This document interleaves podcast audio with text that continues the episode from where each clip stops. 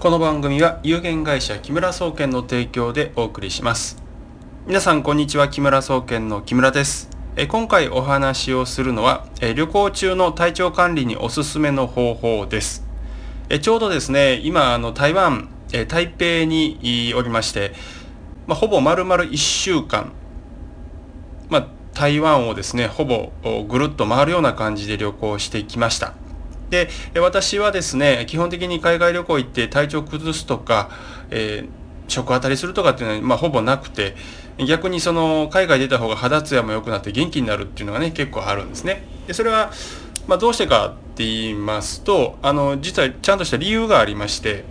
この旅行で一番問題になるその怪我とか病気ありますよね。でこういうものを防ぐ方法をね知ってるんですね。で怪我はねまあこれはあのかなり高度なことになっちゃうから今回ねちょっと病気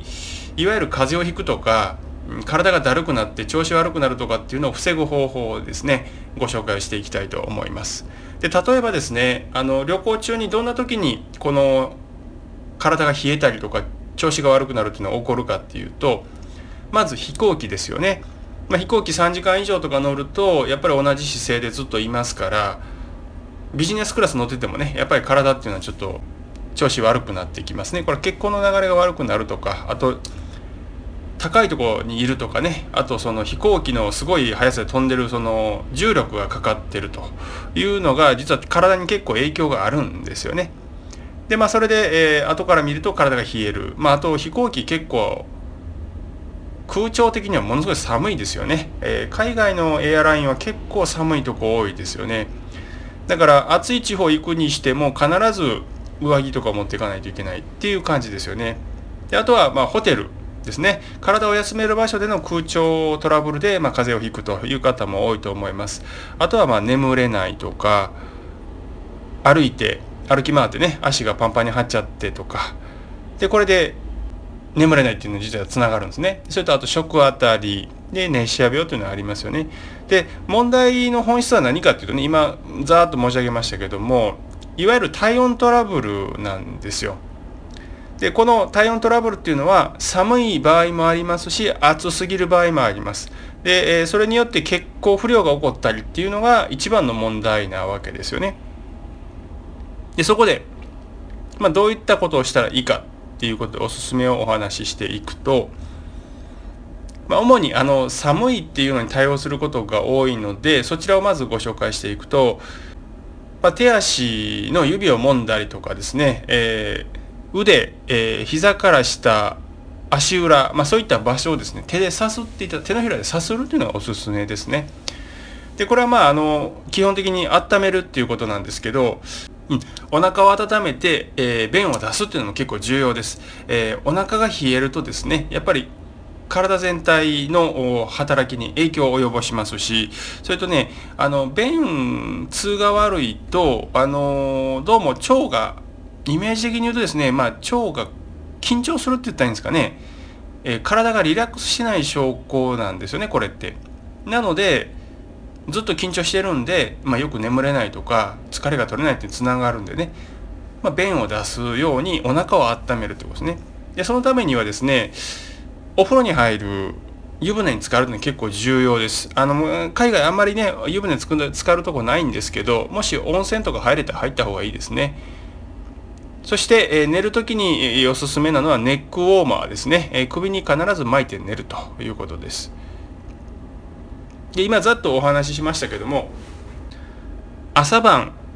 手足の指を揉んだりすることでまあ、足の裏もねちょっとさすったり温めたりした方がいいんですけどそうすると血流の流れとかが良くなってリンパの流れとかね、え、改善するのでその結果体温が、まあ、ちょっとこう上がるっていうのがあります。それと疲労が取れやすくなるっていうのがあるんですね。でその結果体がほぐれるんで、えー、眠りやすくなるというふうにつながっていくんですね。ただし気をつけないといけないのは寝る時に喉が冷えてしまうと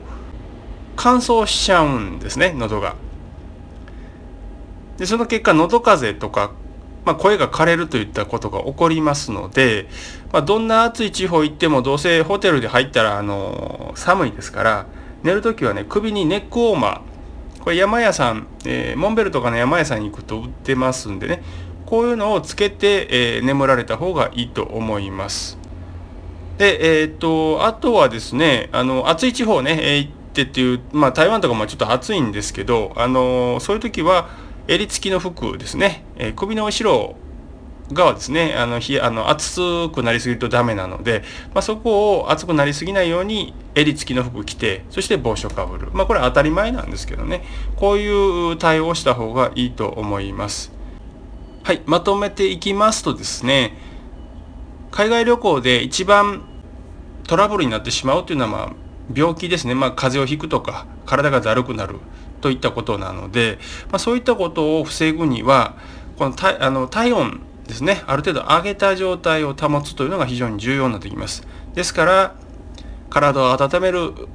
ために、えー、手足を自分でね手足の指を自分で揉むとかあとは膝から下あたり特にふくらはぎですね。この辺りをねあ手でさすって温めてください。軽くこうゆっくり動かした方がいいですね。早く動かすと緊張しちゃいますんで優しく撫でるようにしていただく、まあ、手を当てるだけでもいいです、まあ、そういうふうにしてえ血流の流れを良くする。そうすることで歩きすぎて疲れたような足とかね。そして背中の緊張というのが取れるので眠りやすくなったりとか。そして便通にもつながってきます。でね一番おすすめなのはやっぱりねその今申し上げたように手足の指を揉うってことなんですけどこれ何なんだっていうとこれ気候なんですね実は。私気候をやってるんで全然病気にならないんですよ。まあこれはレベルがかなり上だからっていうのもあるんですけどでもね初心者の人でもやっぱり自分でね気候をやるということをできるだけでですね海外行った時とかのまあ誰にも頼れないとかどこ行ったらいいか分かんない時にねとりあえずまあ、気候で体に手当てたりして体の悪いものをこう抜くっていうのができるんで本当私いろんな、まあ、旅行行って寒い目にあったりとか暑い目にあったりして体の調子悪い時この気候をやることで体が毎日リセットされるので本当にあの旅行行ってトラブルってないんですよね。で集中力をあの不眠とかね体がだるいと集中力落ちちゃうんで結果的に事故とかに遭いやすくなっちゃうんですよ。だからねやっぱり自分で体調を管理する手段としてこの気候はね、うんまあ、人生で身につけておくべきツールの一つじゃないかなというふうには思うんですよね。でとはいえね気候えー、と一口に言ってもですねいろんなやり方あります。体を動かすものもありば動かないものもある。で、えー、体に手を当てるものもあると。いうようなやり方があります、まあ、手手足の指を揉むとかあと体の調子がどうなってるかっていうのを自分で調べるとかっていうようなねセルフケアの、まあ、いわゆる入門講座的なこともやってますし、まあ、その上のステップで、まあ、体に手を当てて悪いものをね減らしていくと。その結果足の痛みが取れたりとか腰痛が治ったりとか体の不調全般ですね。冷えが改善するとかそういったことを自分でねできる方法をやってます。これはまあ楽心セミナーという名前でやっております。もともとね苦言霊気という名前でやってたんですけど新しくやり方がねもっとレベルが上がりました。もしよろしければね、え、私のページご覧いただければそういったやり方そういったセミナーのねご案内しております。で本当にあの早めに身につけた方が人生で得します。例えば30代で身につけたとします。これが何万かしたとしますね。そうするとあなたがお亡くなりになるまでの間ずっと使える技術です。ということは年数で割れるわけですね。30年。例えば、えー、平均寿命80歳だとしたら、えー、80-30で50ですよね。50年間。例えば3万とか、まあ、その上のレベル受けてまあ7万とか。全部かかったとして50で割ったらいくらになりますかっていう話なんですね。だから3万円を50で割ると600円ですね。1年あたり600円で、えー、機構が使えるということになりますよね、まあ、そういったねあのコスト的に考えても明らかに得なので、まあ、検討していただければなと思います。最後までお聴きいただきありがとうございました。それではまた次回お会いしましょう。